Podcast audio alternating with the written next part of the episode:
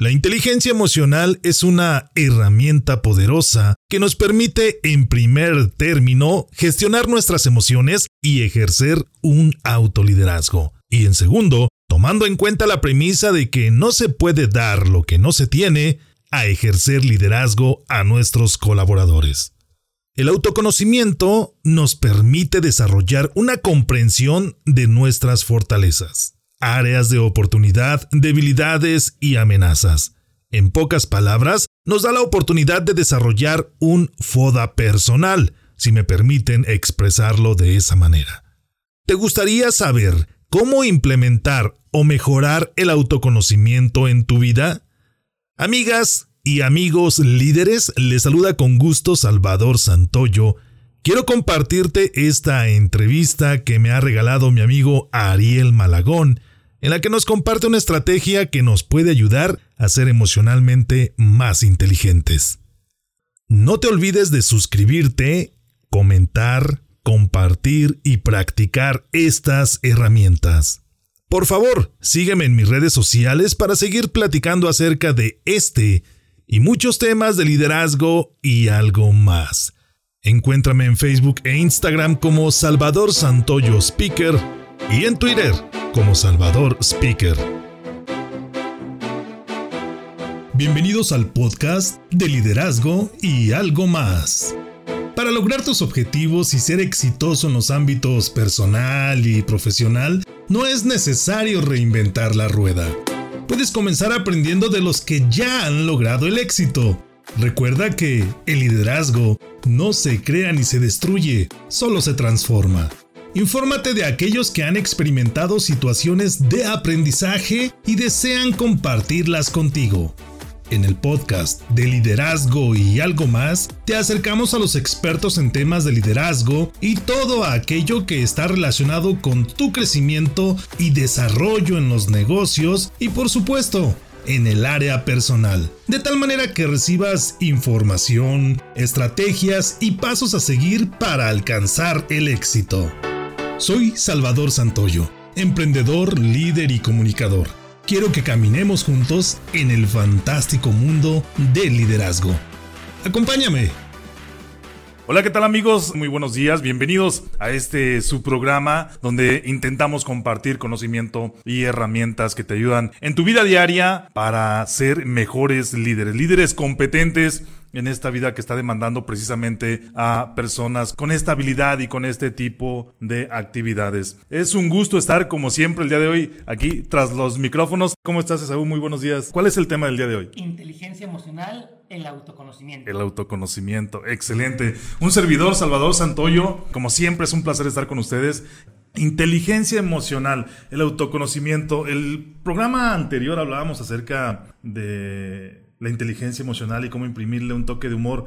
Y en algún momento de este programa saltó ese concepto de conocernos primero nosotros antes de permitirnos controlar nuestras emociones, antes de administrar este tipo de, de sensaciones que pueden determinar tu actitud ante la vida y te puede tener muchos beneficios, así como perjuicios si no se llega a controlar de tal manera. ¿Cuáles son los puntos básicos? ¿Cuáles serán los, los beneficios de conocernos a nosotros mismos antes de permitirnos controlar estas emociones? Es muy buena pregunta, Salvador. Antes de, de responder que esta cuestión que al final de cuentas es de lo que va a tratar todo el programa. Vamos a hablar primero que es una máxima importante, es una máxima muy antigua. Realmente, aunque viene dentro de la teoría de Goleman, cuando la cuña, al final de cuentas no es en sí el autoconocimiento propio de la inteligencia emocional, es una máxima que se viene dando desde la antigüedad. De hecho, existe el principio, la frase conócete a ti mismo, ¿no? Claro. Y efectivamente, como bien sabemos, y lo has dicho muy atinadamente, Salvador, estamos hablando ahora de la introspección. Existen diferentes factores que vamos a profundizar un poquito más, pero prácticamente la inteligencia emocional es alinear la emoción y la razón. Claro. Si estamos hablando del autoconocimiento, una de las preguntas claves es ¿por qué lo hice? ¿Por qué lo hago? ¿O por qué lo voy a hacer? La siguiente es el para qué claro. Entonces, el análisis del autoconocimiento, la introspección, es el por qué. ¿Dónde nace esa acción? ¿Dónde nace esa emoción o ese impulso para poder yo actuar, hablar o expresar cualquier eh, idea o emoción que tengo? Ok, ¿cuál es la diferencia entre el por qué y el para qué? Los eh, concibo muy similares, el por qué y el para qué como los objetivos, ¿no? El, el objetivo que estás buscando de ese autocontrol o de esa inteligencia emocional. ¿Cuál sería la, la diferencia entre estos dos conceptos? El por qué tiene su fundamento en el origen. Malamente dicho, es hablando un poco del pasado, en el sentido de, de existe una razón o un motivo. Y ese es el por qué. El para qué es un objetivo, es el objetivo a lograr. Por ejemplo, si alguien expresa algo o alguien hace algo que me hiere emocionalmente, yo puedo reaccionar. La reacción que tengo, es decir, de manera impulsiva, la libertad de acción nadie nos la puede quitar, nada más nosotros. Nosotros decidimos si, si actuamos de manera reactiva o de manera proactiva. Dentro de este concepto, entonces sabemos que si alguien me hiere, yo actúo o reacciono porque alguien me dio, me, me hirió emocionalmente. ¿Y para qué acciono? ¿Para qué le contesto? Bueno, ya sea para evitar algún daño emocional o para defenderte, ¿no? En caso de que te sientas Para defenderte e incluso para regresársela. O sea, dentro de nosotros el dolor queremos compartirlo, queremos que sienta la otra persona lo que estoy sintiendo yo porque creemos de manera interna que así vamos a poder conectar con una empatía o vamos a conectar con algo de ve lo que me estás haciendo. ¿Sí me doy a entender? Claro. Entonces, a final de cuentas, esa, esa parte es algo muy interesante Vamos a hablar más que del por qué y del para qué en esta ocasión. Vamos a hablar precisamente de cuestiones como, por ejemplo, la conciencia emocional, como lo comentamos, la valoración adecuada de nosotros mismos, eso es importante, hasta qué grado a veces dentro del conocimiento, por ejemplo, Salvador, no tenemos claro lo mucho que valemos, pero tampoco tenemos claro, o, u otras ocasiones no tenemos claro que los demás también valen mucho. Claro. Es decir, nosotros como seres humanos somos muy valiosos. También los demás son seres humanos, por lo tanto, son valiosos igualmente. Ahora, dentro de este autoconocimiento o autovaloración, vamos a ver, por ejemplo, el ser honestos con nosotros mismos. ¿Para qué soy bueno y para qué no soy bueno? Y eso no tiene nada de malo. y fortalezas como un FODA. Efectivamente, interno. A final de cuentas, exactamente es eso, ¿no? Lo acabas de describir, yo creo que de una manera muy interesante y muy, muy atinada. Es un FODA interno, así de simple. Vamos a ver qué eso es la autovaloración. ¿Cuáles son mis fortalezas? ¿Cuáles son mis áreas de oportunidad? Debo ser conscientes de ellas debo entender dónde, dónde emocionalmente soy vulnerable y a partir de toda esta inteligencia, a partir de todo este autoconocimiento, empezar a generar un autocontrol. Estamos de plácemes el día de hoy recibiendo a un gran invitado.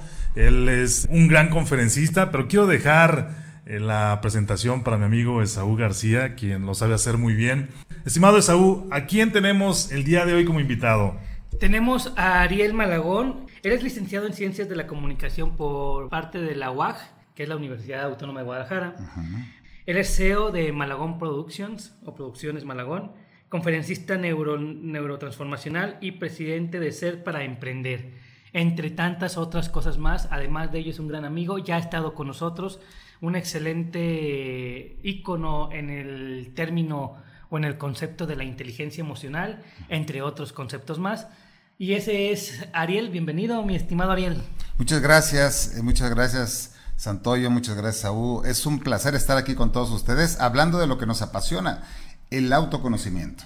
Efectivamente. ¿Qué es eso, Ariel? Ya estuvimos hablando un poquito al respecto, pero cuéntanos tú, ¿qué, qué, es eso? ¿Con qué se come? Quisiera ilustrarlo un poquito con una anécdota que, que recuerdo con mucho cariño.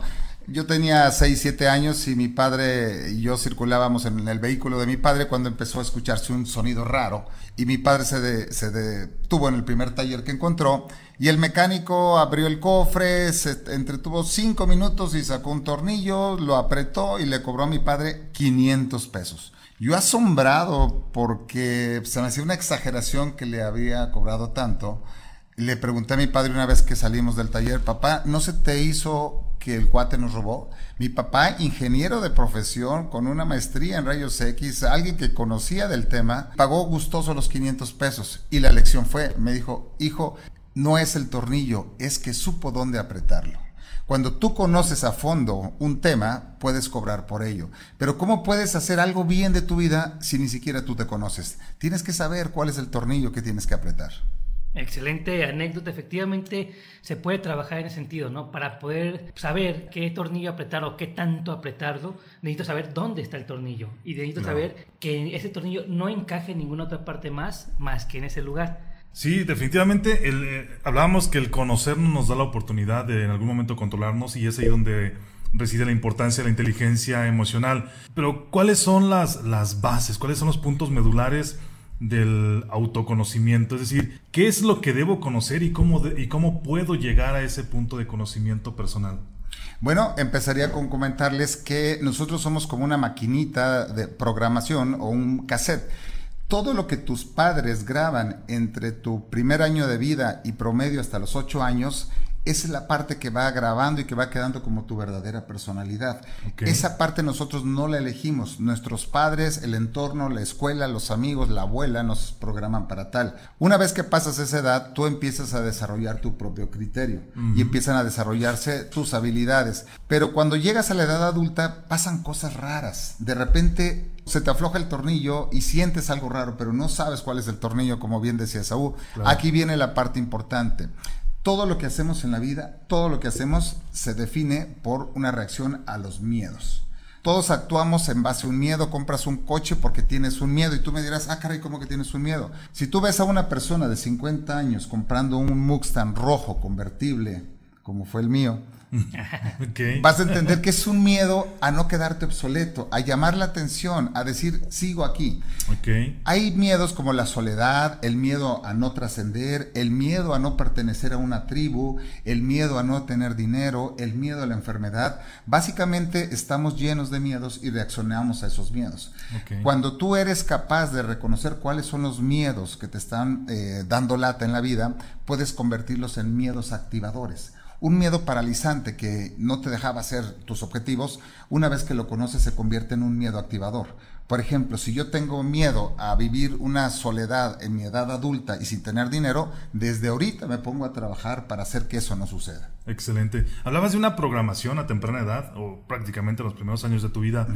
¿Esta programación es determinante al resto de tu vida? O si tú eres capaz ya en la adolescencia o en la madurez de darte cuenta que hubo algo malo en esta etapa, ¿se puede reprogramar? ¿Se puede modificar? Me encanta una frase que decía Steve Jobs, si tú naces pobre, no es tu culpa. Si tú mueres pobre, sí es tu culpa. Todos nacemos donde nos tocó nacer. Tuvimos los padres que nos eligieron en la ciudad donde naces, el idioma que tienes, la religión que tienes, las creencias que tienes, no las escogiste. Pero lo que sí puedes hacer una vez que tienes la razón o tienes la etapa adulta ya desarrollada, puedes elegir cambiar eso con lo que no te está funcionando, con lo que no te sientes a gusto. Pero tienes que hacer ejercicios, como decía bien Saúl, de introspección. Yo creo que ahí es eh, importante entender cómo juega el autoconocimiento, ¿no? Si hay, hay personas ya sean más jóvenes o más adultas, que no tienen esa madurez emocional o que no la adquieren y que siguen en una fase de autoengaño en muchos sentidos, donde no, no, no se permiten incluso generar esa introspección y entonces siguen precisamente en automático. Es cuando ya decimos que a final de cuentas no pueden cambiar porque primero debes de aceptarlo a final de cuentas, ¿no? Claro. Pero cuando ya tienes esa, esa parte, como bien decías Ariel, cuando ya sabes, cuando empiezas a generar una introspección y sabes que hay algo que tú deseas cambiar, es cuando puedes cambiarlo, independientemente del por qué yo estoy actuando así, que viene siendo efectivamente toda esa carga cultural, familiar. Toda esa programación, ¿no? toda esa programación, efectivamente. Que ese sería el porqué. Mi estimado Ariel, a ver, vamos viendo algo. A mí me gusta marcar tres puntos importantes en el concepto del autoconocimiento. Uno de ellos es precisamente el saber qué emoción está surgiendo en ese instante, porque en ocasiones sé que tengo algo, pero no sé qué es. En ocasiones a veces no, no alcanzo a identificar si es enojo, ira, tristeza, etc. Está ahí, pero no alcanzo a definirlo. Es decir, una conciencia sobre las emociones que estoy sintiendo y el por qué creo yo que las estoy sintiendo. lo comentaba en un principio, una autovaloración adecuada, certera, verdaderamente ser claro conmigo mismo, confrontativo conmigo mismo, decir lo que soy y lo que no soy. Es decir, a veces nos vamos al extremo de menospreciarnos y a veces nos vamos al otro extremo de valorarnos en demasía, ¿no? Pero el punto exacto de saber qué sí y qué no, creo que también es eh, algo que se, que se puede trabajar. Y el tercer punto que a mí me gusta al final del día es ver estas dos, esta, combinación de las dos y es la autogestión. Me encantaba algo que decía precisamente en el libro de Goleman, que era en uno de sus capítulos, no recuerdo en cuál, abre con la frase de Aristóteles. La maestría está en saberte enojar con la persona adecuada, en el momento adecuado y con la intensidad adecuada. Entonces me gusta mucho esa frase, cómo gestionar esta parte. ¿Qué nos puedes hablar de estos tres conceptos, estos tres principios? Bueno, yo siempre he dicho que vivimos la vida que vivimos porque tenemos o nos hacemos las preguntas inadecuadas. Casi todo mundo se pregunta el por qué me pasa esto. El por qué y el por qué. Y como tú bien anotabas al inicio del programa, solo estás hablando del pasado y te estás quejando del pasado. Cuando la pregunta correcta que todos ustedes se deben hacer es ¿para qué? Esto que estoy viviendo hoy, ¿para qué me puede servir? ¿A dónde me puedo llevar? ¿Qué puedo aprender de todo esto? Esa es la pregunta correcta. Solo cambia las preguntas. Le decían a un, a un monje tibetano que está considerado como el hombre más feliz del mundo. Fueron a entrevistarlo. Subieron al Himalaya, y ya lo bajaron y le preguntaban, ¿cómo es que usted nunca se enoja? ¿Qué, qué hace para nunca enojarse? Y le dijo, estás equivocado. Yo también me enojo. Asombrados los periodistas le dijeron, pero ¿cómo se va a enojar si usted es el hombre más feliz del mundo? Todos nos enojamos. La diferencia es que yo me enojo y en un segundo me pongo contento. Todos podemos caer en las emociones, es algo natural, es, somos humanos. La diferencia es qué tanto te dura el enojo y cómo después lo transformas en una lección. Efectivamente. Y ahí tienes algo muy interesante que tiene que ver con la gestión de las emociones, el tercer punto. Decía también otro compañero, a veces la emoción es natural, el cualquiera.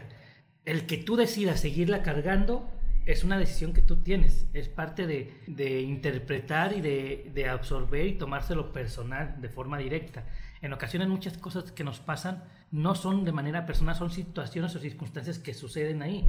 En ocasiones cuando alguien nos hiere o cuando alguien quiere ofendernos realmente es porque dentro de él existe algo que él está trabajando en realidad. Es un espejo y es un desahogo que está canalizando, pero nosotros no lo tomamos personal. Me, gusta mucho esa parte, Ariel. ¿Cómo podemos identificar o cómo podemos saber qué emoción estamos viviendo? O, vaya, ¿existe alguna forma tal vez de, preguntarnos, de empezar a, entender por qué reaccionamos a veces de manera impulsiva? Sí, claro. Cada uno venimos diseñados, como les decía al principio, por una serie de paradigmas, se le llama constructo mental. El constructo mental es la serie de pensamientos que tus padres y tu entorno te implantaron y reaccionamos bajo eso. Cuando tú empiezas a querer entender por qué eres de repente violento, por qué eres de repente tristón, yo les decía a unos alumnos en una conferencia que hay tres potencializadores importantes de tus emociones, el alcohol, el Facebook y la novia o el novio. ¿Por qué digo esto? Fíjate con mucha atención qué pasa con tus emociones cuando te tomaste unas copas de más. Fíjate qué pasa con tus emociones cuando estás publicando en Facebook y fíjate cómo tratas a tu pareja. Ahí tienes una prueba inequívoca, fundamental de qué hay en tu interior. Si a ti te cuesta trabajo ver hacia adentro, te invito entonces a ver hacia afuera. ¿Qué es lo que haces con tu pareja? ¿Cómo tratas a tu pareja? ¿Cómo tratas a un animalito? Hay gente que ama a los animales, hay gente que patea a los perros. Hay gente que es fiel con su pareja y hay gente que le pone el cuerno. Hay gente que publica en Facebook mil cosas y de repente poco a poquito van dejando huella de quién es verdaderamente. Yo te invito a ti, querido amigo que nos estás viendo, queridos compañeros, que realmente si nos cuesta trabajo ver hacia adentro, veamos qué estamos haciendo con los demás. Como tú decías, son un espejo de nosotros. Las emociones negativas se pueden controlar a medida que las haces conscientes. Te invito a hacer un ejercicio muy fácil. En una hoja pon, pon una línea al centro y del lado izquierdo pon tus cinco habilidades de las cuales te puedes enorgullecer. Soy un tipo constante, soy disciplinado y del lado derecho puedes poner las que te cuesta trabajo, las que todo mundo te critica. Y al final vas a empezar a hacer un cruce y vas a ver cuáles pueden ayudar del lado izquierdo para mejorar las del lado derecho. Excelente.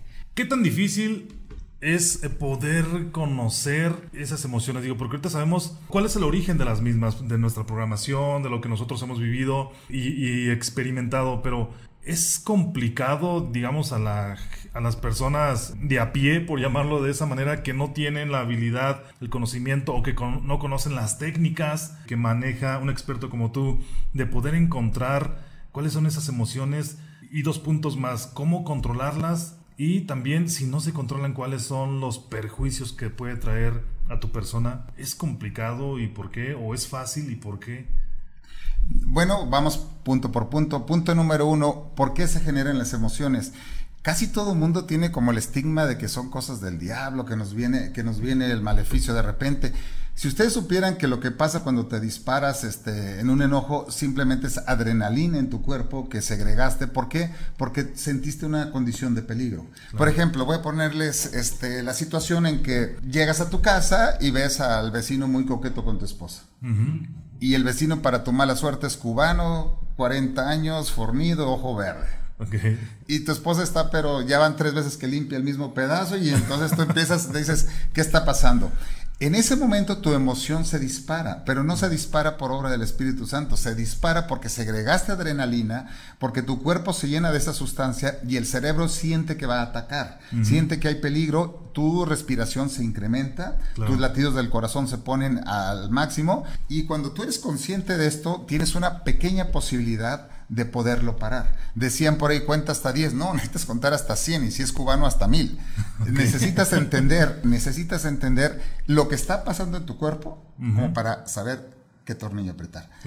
Todas las emociones se disparan por eh, sustancias que segregamos a través de un mecanismo de defensa por por temores o por miedos. Segunda, si ya estoy invadido, si ya estoy enojado, si ya estoy fúrico, yo por ejemplo tengo una técnica, cuando siento que estoy perdiendo el control, lo primero que hago es, primero, como cuando te quemas, te alejas de la fuente de, dolor, te das la vuelta y camino, camino, camino, camino y empiezo a respirar. La parte más importante para controlar una emoción negativa es el saber respirar. Empiezas a, a ser consciente que tu ritmo de respiración está tan alterado, que necesitas empezar a bajarlo. Y empiezas a hacer aspiraciones y, exhalaciones de manera continua. Les repito, prueben ustedes, a mí me funciona increíble caminar. Eso ha limpiado mis enojos. Voy caminando y voy respirando y voy pensando una cosa bien importante. El enojo es transitorio. El problema es que cuando nos enojamos creemos que en ese momento preciso de nuestra vida se va a decidir el futuro de toda nuestra existencia. Claro. Tienes que ser consciente que es un momento transitorio y que igual que todo en la vida va a pasar. Pasa. Y me preguntabas un tercer punto. Ah, me preguntabas la tercera era las repercusiones. Así es, los perjuicios que puede traer el no controlar. ¿Cuántas parejas has perdido? ¿Cuántos eh, espejos has quebrado? ¿Cuántos coches has pateado? ¿Cuántas cosas has roto justificado por el enojo? Cuántas relaciones familiares has quebrado. Y después de eso te sientes mal, te sientes súper mal contigo mismo porque dañaste y de forma irreversible a las personas que más amas. Efectivamente. Quiero retomar un punto importante. Comentabas ayer algo muy interesante y creo que es muy relevante mencionarlo porque eso nos pasa muchísimo. El para qué nos va a dar una, una función importante acerca de cómo nosotros interactuamos o actuamos para desahogar eso que tenemos dentro. Con un objetivo siempre lo hacemos. Sin embargo, en el por qué, que hay algo muy interesante que me llamó mucho la atención y reflexionando sobre eso tienes mucha razón, pero quiero profundizar un poco más. Usualmente la mayoría de nosotros nos quedamos en el por qué. El por qué es fundamental para el autoconocimiento. Claro. Sin embargo, me empecé, a, a reflexionar, oye, ¿y si lo hacemos mucho nosotros y aún así seguimos sin autoconocernos? Qué está fallando en el por qué que estamos tradicionalmente haciendo, ¿no? Y a veces es, ¿por qué hice eso? ¿Por qué hice eso? Sin embargo, nunca verdaderamente profundizamos o, enfrenta o nos confrontamos a nosotros mismos. Claro. O sea, buscamos siempre canalizar la culpa o la responsabilidad, mejor dicho, no hay culpas en esto, a otra cosa. Cuando el por qué debe ser, muy, debe ser directo y confrontativo para generar una apertura y posteriormente pasar al para qué. O sea, muy bien, Esaú, esto es tu responsabilidad. Tú actuaste, nadie más te permitió actuar, nadie, más te permitió romper, como dice este, Ariel, el, espejo. ¿no? Yo actué. Entonces, ¿por qué actúo? Y luego, no, porque soy un... Y me empiezo a autoflagelar, ¿no? Soy un esto, soy un aquello. No, espérame, no estás contestando la pregunta. ¿Qué pasó dentro para verdaderamente trabajar, ¿no? Empezamos a buscar maquillar la pregunta y autoflagelarnos en ese sentido, auto auto crucificarnos, pero preferimos autocrucificarnos que verdaderamente ver qué, qué estuvo ahí adentro, ¿no?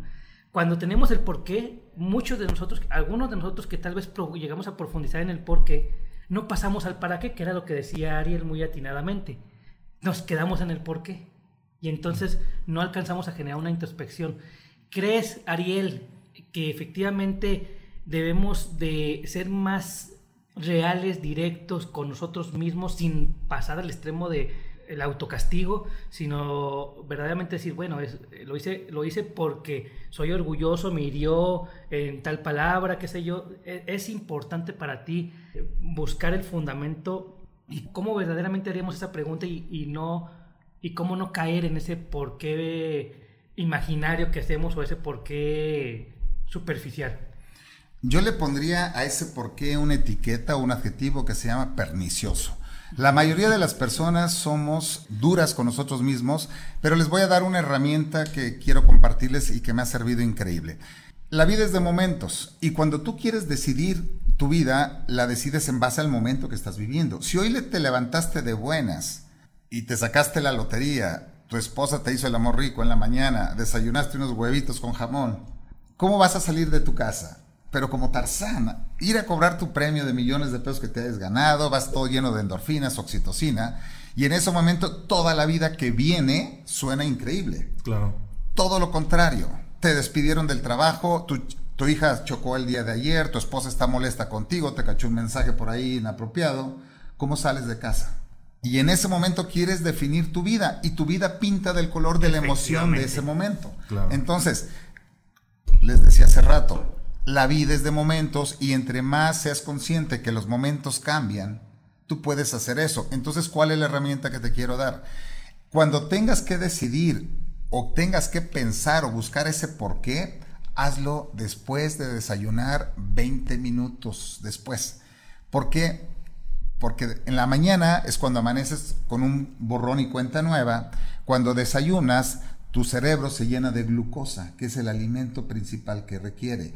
El cerebro, tu estómago, tu ánimo se pone de buenas. En ese momento, apártate de las personas, busca un parquecito, un rincón de tu casa. ¿Y qué es lo que puedes hacer? Empezar a, entender el por qué o a preguntarte el por qué las cosas, con unos lentes de optimismo, de actitud. Es más fácil que encuentres las verdaderas respuestas estando desde un momento adecuado de tu vida un ejemplo muy práctico, ahora a la inversa de lo que comentábamos, de salir de tu casa con una emoción positiva o con una emoción negativa. Cuando tú, debido a la sobrecarga de trabajo, estás estresado, estás muy presionado, ¿cómo hacer esa desconexión cuando vas a tu casa y evitar que lo que has vivido durante todo el día en tu, en tu trabajo eh, te genere una conducta no adecuada en tu hogar? Es decir, como vas estresado, enojado, que haya un disparador en tu hogar y entonces se desate un descontrol de emociones? Buenísima pregunta y tengo una buenísima respuesta. Y te digo porque la implementé y me funciona increíble. Cuando tú llegas a casa con la basura del día, con todas tus basuras mentales, todo lo que te pasó en el trabajo, inmediatamente contaminas a la esposa, a los hijos, tu hogar, hasta el perro quiere huir. Sí. Cuando tú vas a casa de regreso y el día fue duro, no te fue tan favorable, yo hago dos cosas. Primero, marco puntos geográficos, es decir, normalmente tenemos una ruta que nos lleva de regreso a casa. Por ejemplo, yo digo, cuando pase el puente de la Gran Plaza, en ese momento me voy a desconectar del trabajo. De la Gran Plaza hacia los cubos de Vallarta, me pongo a agradecer todo lo que hoy sí tengo. Tengo vida, tengo salud, tengo un vehículo que me está llevando seguro a casa, tengo un trabajo que me apasiona y tengo una esposa y unos hijos que me están esperando en casa. Cuando tú empiezas a agradecer lo que sí tienes, empiezas a borrar de tu mente lo que no tienes. Y la tercera, cuando ya voy a llegar a casa, cuando falta cerca de un kilómetro, me empiezo a sentir y a conectar con el Ser Supremo. Wow. una, muy buena técnica que podemos poner en práctica precisamente para evitar que una cuestión nos perjudique en la otra y viceversa. Cuéntanos, ¿cuál es la conclusión, mi estimado Ariel? Bueno, la conclusión es bien fácil, el conocimiento es poder. Entre más conoces tu vida, más conoces tu personalidad, más tienes la capacidad de controlarla. Excelente. Mi estimado Esaú. Yo me, voy con algo que también me, llamó mucho la atención de Ariel y no lo había eh, reflexionado de esa manera, creo que es un excelente.